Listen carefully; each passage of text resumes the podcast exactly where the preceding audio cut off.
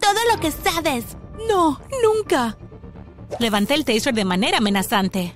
Dime, dime todo lo que sabes. Mi mamá comenzó a llorar.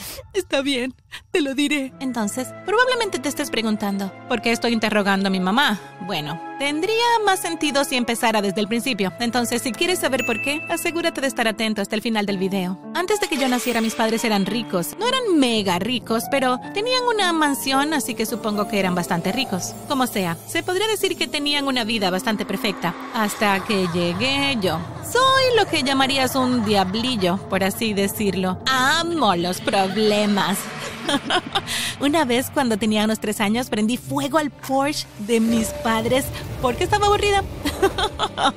oh, buenos tiempos. bueno, de todos modos, la vida perfecta de mis padres cambió por completo una vez que entré en escena.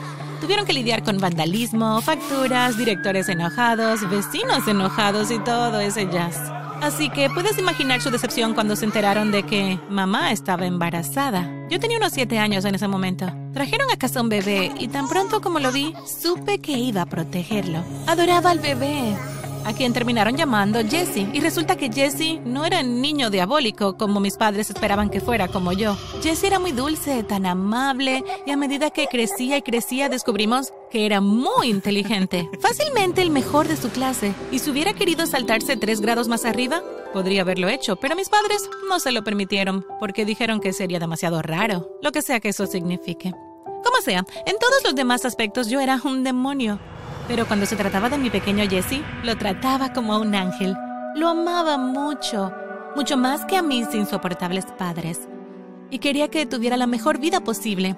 Soñaba con conseguir un buen trabajo y pagar la matrícula universitaria de Jesse, porque por supuesto iría a la universidad y se convertiría en el mejor científico de todos los tiempos. De hecho, comencé a obtener buenas calificaciones una vez que establecí mis metas en eso. Jesse y yo jugábamos mucho cuando él llegaba a casa de la escuela. Jugábamos videojuegos, nuestro favorito era Super Smash Bros. Y también nos gustaba mucho el karaoke. Una vez tuvimos la canción Never Gonna Give You Up clavada en nuestras cabezas durante tanto tiempo que solo hablábamos Never Gonna. Comencé mientras servía el cereal. Give You Up. Jesse sonrió mientras mordía su tostada. Never gonna let you down. ¿Quieren callarse los dos? Mamá parecía que había tenido suficiente de nuestros tarareos de la canción. Bueno, como sea, Jessie realmente me ayudó a ser una mejor hija. Teníamos una buena vibra, las cosas iban bien hasta que todo salió mal. Era un martes por la tarde. Jessie iba a una escuela diferente a la mía, una para niños inteligentes y generalmente llegaba a casa alrededor de las 5 de la tarde. Lo estaba esperando en la puerta principal, pero dieron las 5 en punto y Jessie no estaba por ningún lado. Inmediatamente empecé a preocuparme, se lo dije a mis padres y ni siquiera parecían preocupados. Aparecerá en algún momento. Pero luego dieron las seis en punto y Jesse todavía no había llegado a casa. Algo debe haberle pasado. Relájate, es un niño grande, puede cuidarse solo. ¡Tiene 10 años! ¿De verdad? ¡Ah!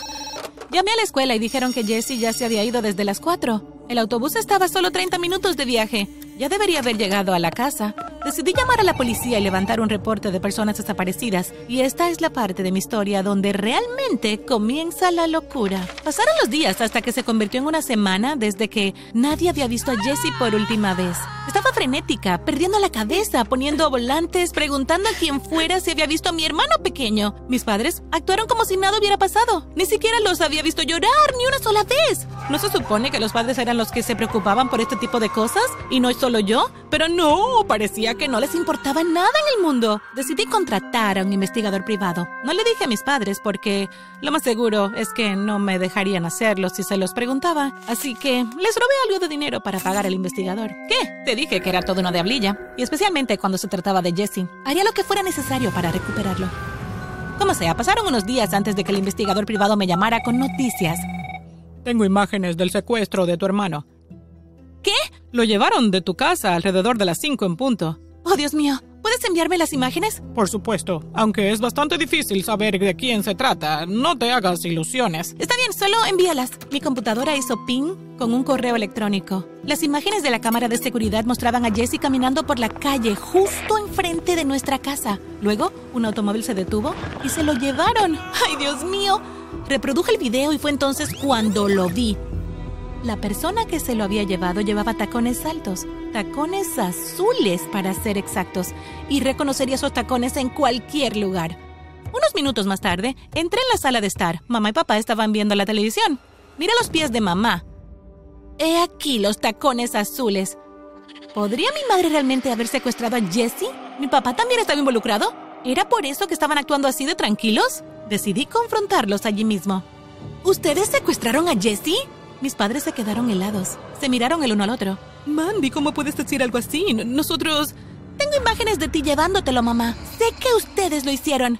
Mamá parecía que estaba empezando a entrar en pánico. Miró a papá y me di cuenta de que estaban pensando en una cosa. Tenemos que deshacernos de ella. Bueno, no iba a dejar que lo hicieran, así que hice lo primero que se me ocurrió. Fui a la cocina, agarré un sartén y los golpeé a ambos en la nuca antes de que pensaran en atacarme. Unas horas más tarde se despertaron, atados a sillas en nuestro sótano. Dime todo lo que sabes. No, nunca. Toqué a mi mamá con el taser. Finalmente, ella cedió. Está bien. Escucha, Mandy. Esto no es lo que piensas. Ustedes secuestraron a Jesse. Mamá miró a papá. Bueno, sí, no. Ah, déjate hablar en acertijos. Cariño, ella no está hablando en acertijos. Es cierto que nos llevamos a Jesse. Bueno, entonces. Pero no lo secuestramos, lo devolvimos. ¿Lo devolvieron? ¿Devolverlo a quién? Mis padres se miraron de nuevo. Levanté el taser de manera amenazante. ¿A quién? A sus creadores. Hice una pausa. ¿Qué? A sus creadores. Tu hermano es... eh, él es un robot. El taser se me resbaló de las manos y cayó al suelo. ¿Qué acabas de decir? Tu hermano es un robot. Tu madre nunca lo dio a luz. Es un robot diseñado en un laboratorio y nos lo entregaron como parte de su prueba del mundo real. Se suponía que debíamos cuidarlo durante 10 años y luego devolverlo a sus creadores. Todo es parte del trato. Ni siquiera podía hablar, estaba completamente sin palabras. Nos pagaron mucho dinero para mantenerlo y criarlo. Así es como logramos pagar todos los daños y problemas que has causado. ¿Jesse es un robot? Sí. ¿Cómo pudieron devolverlo? Es su hijo. Él es su hijo. Él no es nuestro hijo. Es un robot, Mandy. ¿No lo aman? Nosotros... Mamá vaciló. No podemos amar una máquina, Mandy. No sabíamos desde el principio. No me importa si es una máquina, lo traeré de vuelta. No puedes. Él se ha ido, Mandy. Puede que ya esté destruido. Es demasiado tarde. Pero eso no me importó. Iba a recuperar a mi hermano, aunque fuera un robot. Pasé los siguientes 10 minutos obteniendo la ubicación de los creadores de Jesse y de mis padres y luego los encerré en el sótano. No llamé a la policía. No estaba segura de lo que sucedería si lo hacía.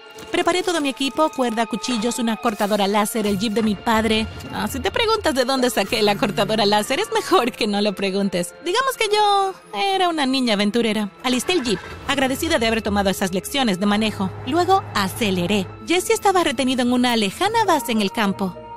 Cinco horas después, por fin llegué. Me puse mi ropa negra luciendo como una ninja. Escondí el jeep detrás de unos arbustos y seguí a pie. Te rescataré, Jesse.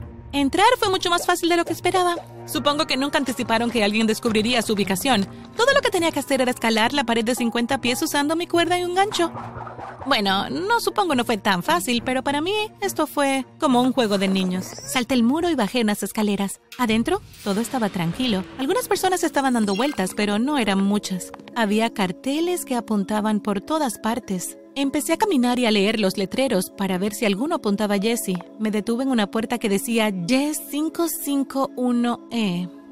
Ese tenía que ser mi Jesse. Entré y efectivamente allí estaba mi hermano pequeño, excepto que él era un robot y sus extremidades fueron removidas, separadas, como un juguete roto. Ahogué un grito. ¿Jesse? Él no respondió, me acerqué a él lentamente. Toqué su rostro, abrió los ojos y me miró. Le sonreí. No te preocupes, Jesse, te sacaré de aquí. Esperaba que Jesse me devolviera la sonrisa, que parecía aliviado de verme algo, pero lo que dijo a continuación destrozó mi corazón en un millón de pedazos. ¿Quién eres? Oh, no. Temo decirte que él no te recuerda. Me di la vuelta. Un hombre con traje de científico estaba parado en la puerta. ¡Deja ir a mi hermano! Él no es tu hermano. Él es un robot, un experimento social y será desactivado muy pronto. ¡No!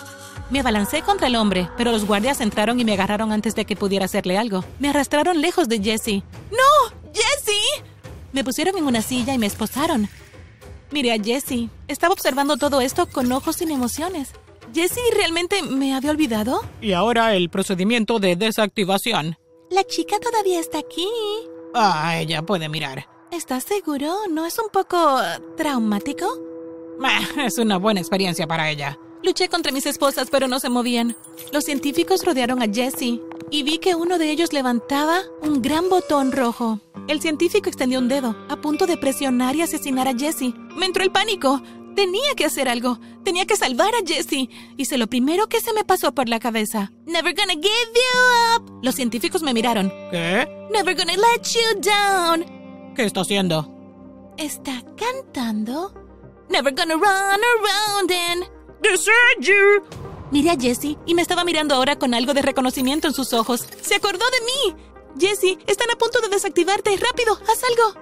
Jesse se dio vuelta con los ojos muy abiertos ante todos los científicos que lo rodeaban y luego se volvió a ensamblar su cuerpo normal. Se liberó de sus ataduras y corrió hacia mí. ¡Espero! Me agarré de él con toda fuerza y de repente estábamos volando. Llevaba botas con cohetes en los pies. Toda una locura, lo sé. Jesse abrió un agujero en el techo y nos alejamos volando, lejos de todos los científicos, la maquinaria y de todo. Seguimos volando hasta que llegamos a casa Oh, Jessie, estoy tan contenta de que estés bien. Lo abracé. Pero no podemos quedarnos aquí. Mamá y papá lo saben todo. Tenemos que huir de aquí o te llevarán de nuevo. Jessie asintió. Tienes razón. Y eso es lo que estamos haciendo ahora mismo, huyendo de nuestros padres, de los creadores de Jessie, de todos. Tengo que mantener a Jessie a salvo. Deseenme suerte.